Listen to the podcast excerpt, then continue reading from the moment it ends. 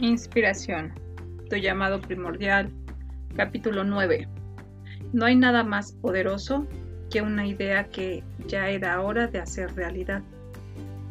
Y nadie, sin importar cuántas heridas haya recibido, muere, a menos que haya cumplido con el plazo de la vida que le han asignado.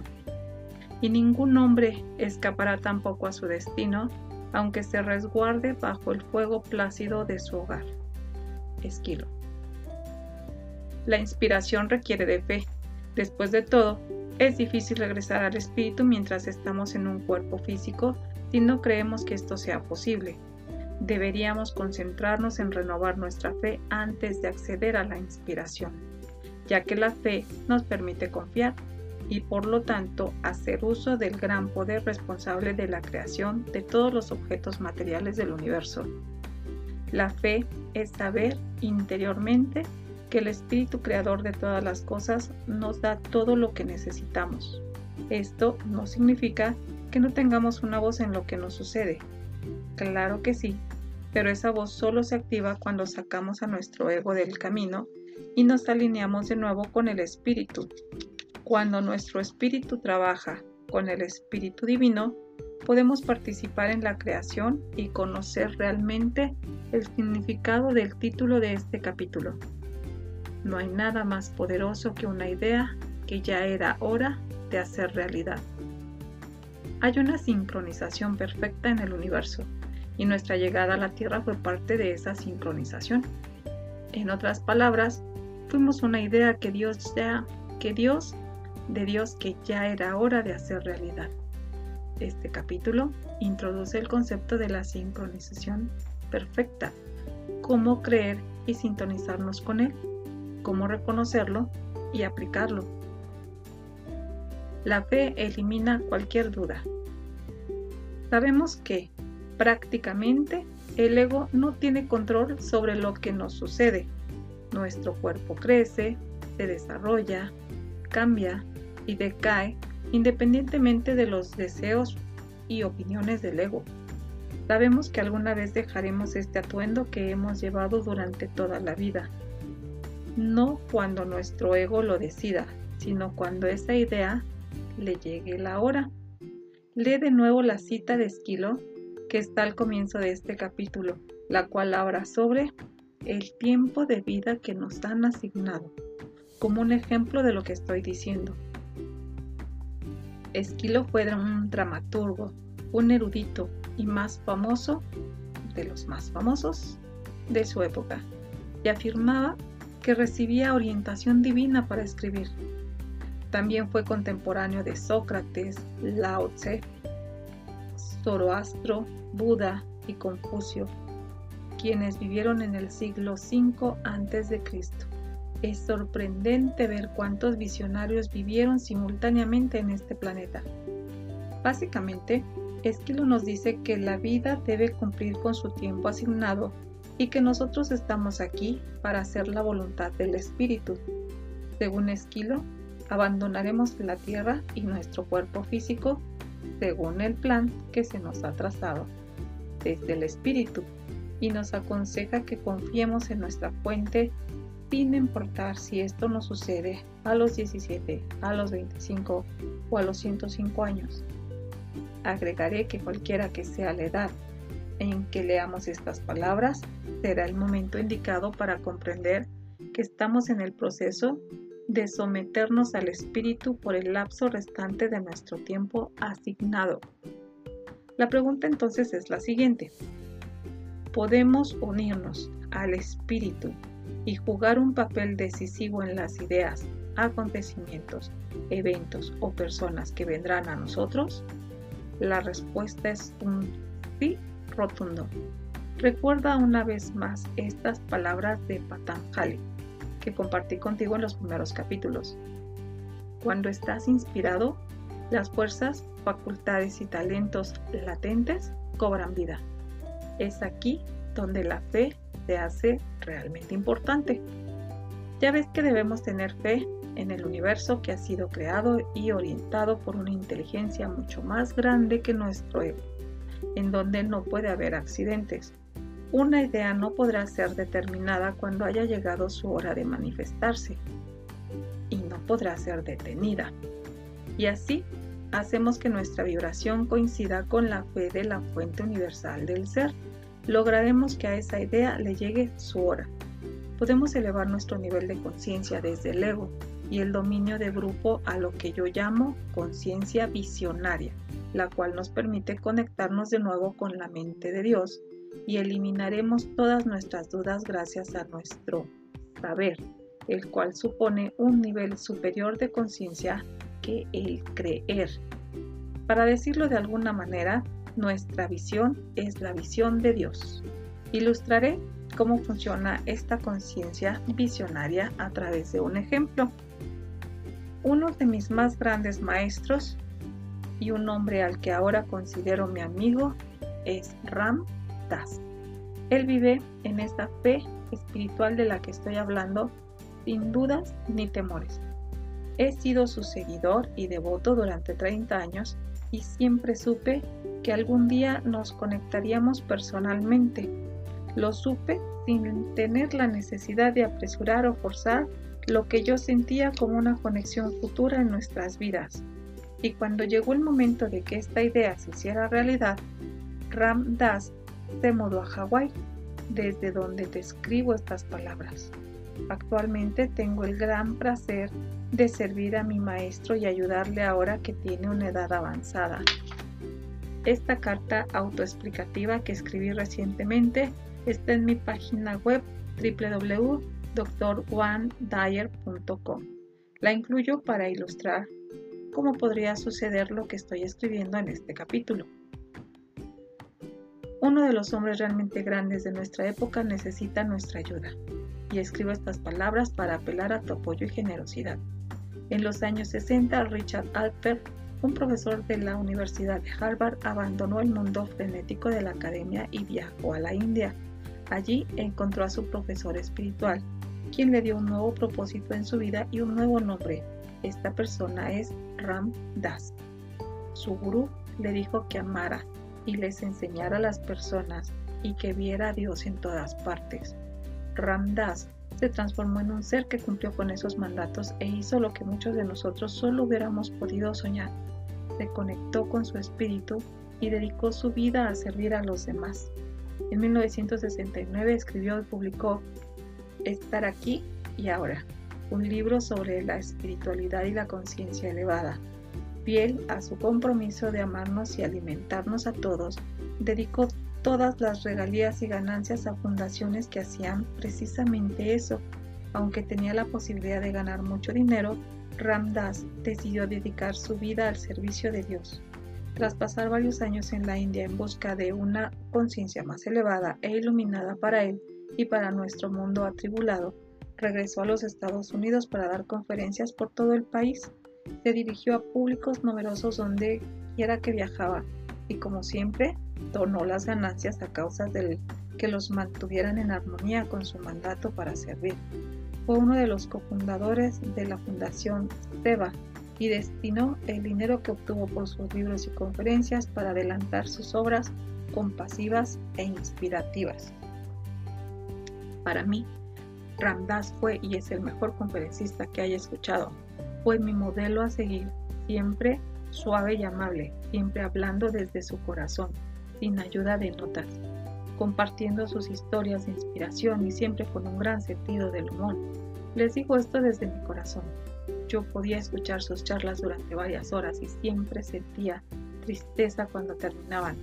Él era la voz de la espiritualidad aplicada y su vida era el modelo cuando lo amenazaron con hacer públicas sus preferencias sexuales en una época en que el closet era el único lugar medianamente seguro, Ram Das convocó a una conferencia de prensa y anunció orgullosamente sus preferencias al mundo. Él marcó el cambio para la tolerancia y el amor cuando nadie se había atrevido a hacerlo.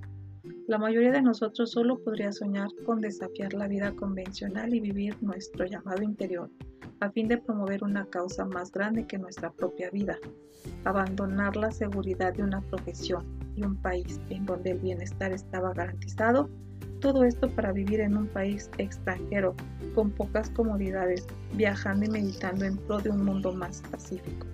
Esto fue lo que hizo San Francisco en el siglo XIII y lo que Ramdas hizo en nuestra época. Cuando su padre, que lo había criticado fuertemente por su estilo de, vida tan poco convencional, estaba a un paso de la muerte, Ramdas se dedicó de lleno a servirle en esta, en esta etapa final.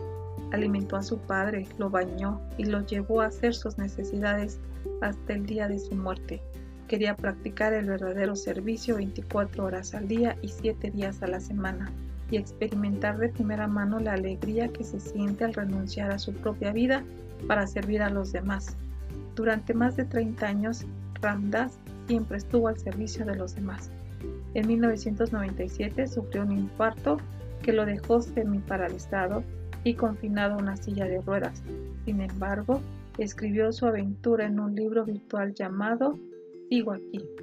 Aunque no podía caminar, continuó viajando y dando conferencias a pesar de que su cuerpo estaba deteriorado, y sin embargo lo hizo para servir a sus semejantes. Ahora nos toca a nosotros. El cuerpo de Ramdat ya no puede soportar los rigores de los viajes. Se ha mudado a Hawái, en donde vivo y escribo. Hablo frecuentemente con él y muchas veces me conmueven las lágrimas en los ojos de este hombre de 73 años, cuando se disculpa por no haber pensado en un plan de salud para su vejez, pues piensa que es una carga para los demás. Aunque quiere escribir y enseñar, pero como no puede viajar, podemos llegar a él. Maui es el lugar de sanación y es aquí donde Ram quiere estar.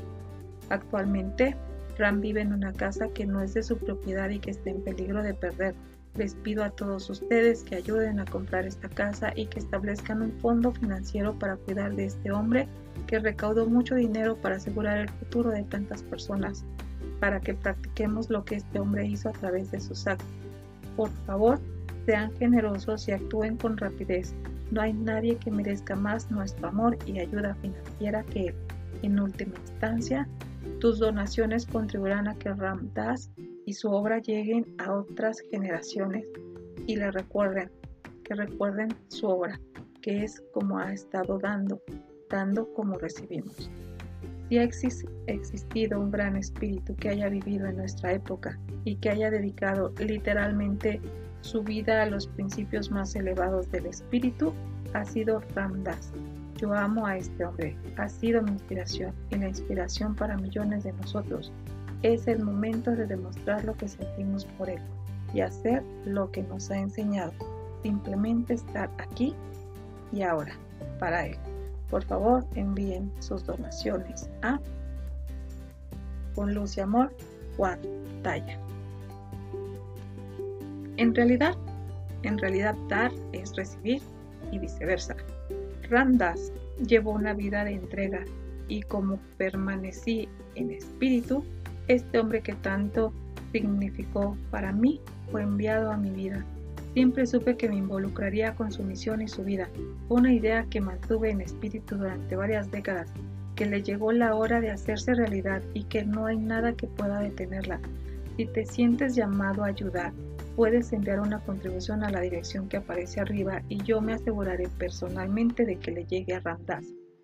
Fue la creencia absoluta en Ramdas lo que su maestro espiritual le dijo que hiciera con su vida, lo que le permitió que todo esto sucediera. No hay nada más poderoso en este planeta que suprimir cualquier rastro de duda e inclinarnos por la fe. Cree y verás cómo todo se manifiesta ante tus propios ojos el funcionamiento de la sincronización del espíritu. El poder de una idea que ya era hora de hacerse realidad realmente es el poder del espíritu que está obrando. Dios es igualdad para todos y nosotros procuramos ser como Él. Si un número suficiente de nosotros y una o dos personas que tengan una conciencia visionaria empiezan a tener estas ideas en espíritu, no podrán ser detenidas Analicemos entonces algunas de estas ideas en la historia de Norteamérica. Cuando se abolió la horrible práctica de la esclavitud, fue porque era una idea que ya era hora de hacer realidad. Esto fue posible gracias a que un grupo importante de individuos que tenía una nueva visión de la humanidad empezó a considerar algo que había sido enunciado algunas generaciones atrás. Consideramos como evidentes estas verdades, que todos los hombres fueron creados iguales.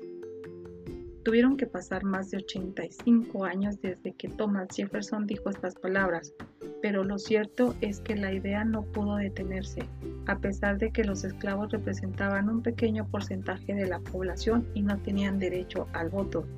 Cuando Abraham Lincoln, un hombre con conciencia visionaria, al igual que muchos otros, abordó esta idea desde una perspectiva inspiradora, quedó claro que había llegado la hora de que se aboliera la esclavitud. Esta nueva idea de igualdad para todos es el camino del espíritu. También podemos encontrar otra idea que fue hora de hacer realidad, el derecho al voto femenino en 1920. A pesar de la oposición de un presidente sin visión, Wilson, y de la objeción de la mayoría masculina que detentaba los privilegios del sufragio, esta idea no pudo ser detenida. Varias mujeres visionarias se unieron con muchas personas creyeron en esta idea y la hicieron posible. Es un derecho que hoy día damos por hecho. La integración racial de los Estados Unidos es otro ejemplo de una idea que fue hora de hacer realidad. Cuando este concepto comenzó a aparecer en la conciencia visionaria de unos pocos individuos como John F. Kennedy, Martin Luther King, Johnson y Rosa Parks, no pudo ser detenido, a pesar de las objeciones de millones de personas, muchas de las cuales detentaban el poder político. Actualmente tenemos un cuerpo estudiantil multirracial en las escuelas que antes practicaban la segregación. La integración racial aún está en proceso de manifestarse en todas las esferas de nuestra sociedad, pues todavía falta mucho por hacer, pero sin lugar a dudas, esta es una idea que nada nadie puede detener. Los derechos de los homosexuales es otra idea que fue hora de hacer realidad. Una de las varias razones por las cuales admiro tanto a Ram Dass es por la posición que asumió hace mucho tiempo en pro de la igualdad de los derechos para personas de todas las orientaciones sexuales. A ningún individuo o grupo se le pueden negar los privilegios legales o sociales, pues todos provenimos de una fuente que no excluye a nadie. Una idea que ya era hora de hacer realidad siempre está perfectamente alineada con nuestro espíritu originario. Finalmente, el cambio de la idea de que fumar en lugares públicos era permisible hacia otra que no permitía esto fue una idea que ya era hora de hacer realidad. Esta idea se hizo imparable cuando una aerolínea visionaria prohibió fumar en sus vuelos comerciales y las demás se alinearon espiritualmente con esta política. Provenimos de una fuente de bienestar que no es tóxica, así que nuestro destino es alinearnos con ella y esto es algo que nada ni nadie puede detener. Podría citar una lista interminable de ideas que se han manifestado en nuestra sociedad, pero propongo más bien que comencemos a buscar ideas que sea hora de hacer realidad. Cuando estamos listos, dispuestos y abiertos, la orientación divina que buscamos actuará en nuestro nombre, pues así ha sucedido durante toda nuestra vida. Por ejemplo, las personas con las que tuvimos relaciones amorosas, sin importar cuánto tiempo duraron, son personajes en este sueño que llamamos vida. Llegaron a nosotros por varias razones, para ayudarnos a procrear un hijo o varios, para enseñarnos el perdón o para ayudarnos a cumplir con otra labor. Nuestro ego tiene dificultades para comprender eso, pero cada persona que haya entrado y salido de nuestra vida es parte de nuestra experiencia de vida elegida divinamente, es decir, que son ideas que fue hora de hacer realidad. A medida que alcanzamos una vida de inspiración, veremos que es fácil e incluso necesario dar gracias por todas estas personas y recapacitar detenidamente en lo que nos dieron al momento de su llegada y o partida. Asimismo, vemos que cuando necesitábamos tener alguna experiencia profesional la tuvimos.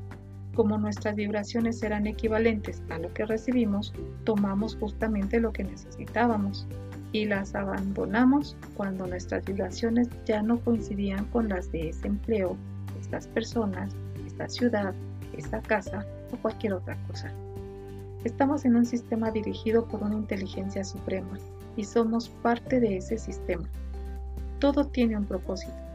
Nuestra sincronía vibratoria determina lo que atraemos y lo que rechazamos en nuestra vida. No tenemos no necesitamos concentrarnos en lo que ya ha sucedido ni en lo que hemos vivido. Más bien, debemos elevar nuestra vibración para que armonice con el espíritu. Y entonces, solo entonces, las ideas basadas en el espíritu tocarán nuestra puerta. Estas ideas no se desvanecerán ni desaparecerán porque sabemos que no hay nada en este universo que sea más poderoso que una idea que ya era hora de hacer realidad. Nuestra responsabilidad consiste simplemente en buscar y desear ideas con inspiración que no puedan ser detenidas. Las ideas que se manifiestan en espíritu. Nuestras expectativas son ideas virtuales que se manifiestan en nuestra vida en este instante.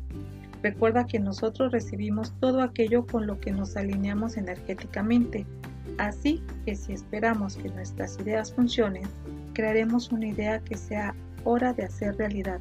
Nuestra labor es alterar la energía de nuestros pensamientos para que estos armonicen con lo que realmente queremos atraer. Por ejemplo, hace muchos años yo creía en algo llamado el bloqueo del escritor. Es decir, esos momentos en que las ideas simplemente se negaban a fluir Actualmente tengo un punto de vista muy diferente. Sé que de algún modo Dios escribe todos los libros y construye todos los puentes. Ahora, cuando me dispongo a escribir, espero que las ideas fluyan a través de mí y pasen a las páginas. Siento que mi vibración corresponde a las ideas que quiero expresar en las palabras que describo. En consecuencia, sé que estas son ideas que ya era hora de hacer realidad coinciden conmigo aquí y ahora y no pueden ser detenidas. Si me pregunto, ¿de dónde proviene realmente lo que aparece en este papel? Sé muy bien que no soy su autor.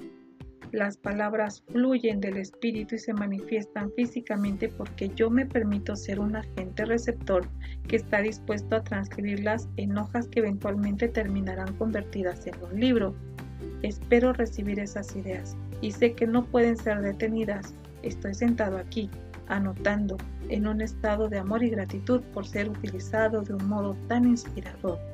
Precisamente cuando estoy escribiendo sobre la inspiración, el mensaje crucial es sintonizar nuestros deseos con nuestras expectativas. Necesitamos entender que conseguimos todo lo que deseamos y que no hay nada que pueda ser detenido Debemos aprender a reírnos interiormente de aquellos que se burlan de nuestro optimismo y seguir en la empresa de esperar que nuestras ideas en espíritu se manifiesten, buscando pruebas de su llegada. A la más mínima señal de su aparición, podremos energizarlas con gratitud. Encontrar incluso una moneda puede ser indicio de que nuestras expectativas de abundancia se están materializando. Esa moneda está allí donde pertenece, por lo que deberíamos considerarla como la clave que nos permitirá encontrar un tesoro. Es decir, deberíamos asumir con gratitud que fue puesta allí para que modificáramos nuestras expectativas de tal forma que se hicieran compatibles con la abundancia limitada que deseamos. Podemos decir entonces, gracias Dios por este símbolo de abundancia, sabiendo que hemos puesto en marcha una idea nueva y poderosa que ya era hora de hacer realidad necesitamos crear una compatibilidad con el espíritu y modificar nuestras expectativas para que éstas se alineen con la premisa central de este capítulo. No hay nada más poderoso que una idea que ya era hora de hacer realidad. Repite estas palabras como una afirmación personal para sintonizarte con esta nueva expectativa. Quiero eso y está en mi camino. No tengo que preocuparme por nada. No importa de qué se trate, un trabajo, un ascenso, una mejor situación financiera, una persona adecuada, el bienestar, la recuperación de la salud, mayor información o lo que quieras. Repítete a ti mismo. Es una idea que no puede detenerse porque estoy perfectamente balanceado con mi fuente del ser. Soy consciente de Dios y todas las cosas son posibles con Él, quien no se olvida de nada. No debemos pedirle al universo que sea diferente para sentirnos mejor, pero podemos elegir sentirnos mejor si modificamos nuestras expectativas y vibramos con el universo. No tenemos que ser como ninguna otra persona para lograr esta armonía vibratoria porque somos expresiones individualizadas de Dios, únicos en lo que tenemos y en lo que deseamos. Después de todo, cuando nos acercamos a un buffet de comida, no nos concentramos en eliminar los alimentos que no queremos, sino que más bien comenzamos a vibrar, vibrar mentalmente hacia lo que queremos e a ignorar lo que no queremos. Recuerda que nuestras expectativas son solo nuestras, son ideas cuyo tiempo ha llegado y que siempre han estado en camino. La unidad y la igualdad.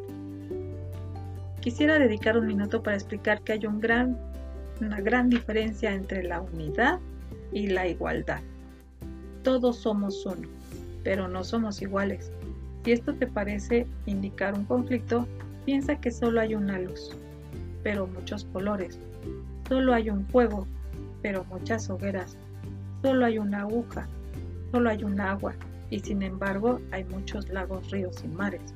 De igual manera, aunque todos provenimos de una fuente, somos expresiones individualizadas de ella y por lo tanto somos únicos. Vivimos en una sociedad que muchas veces quiere que nos conformemos y encajemos con los demás. Sin embargo, el Espíritu nos creó a cada uno de nosotros como entidades distintas, separadas y únicas en toda la creación.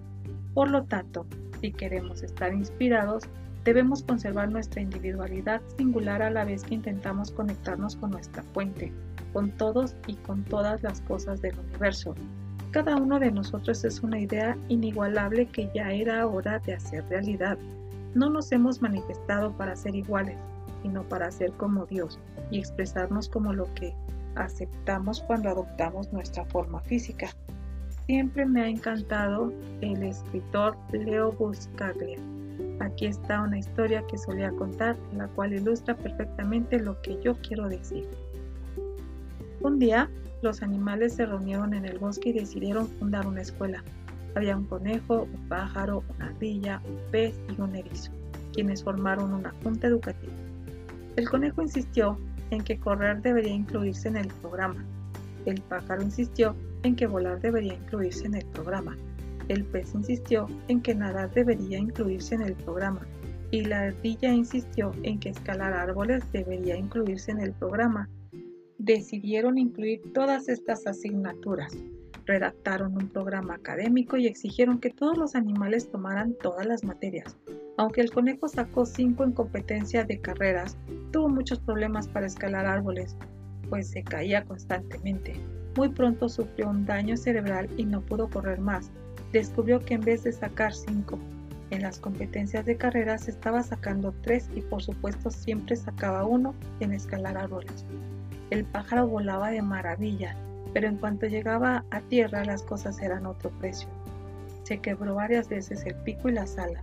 No tardó en sacar tres en volar, uno en las materias terrestres y le fue imposible escalar árboles. La moraleja de esta historia es que el alumno insignia de la clase era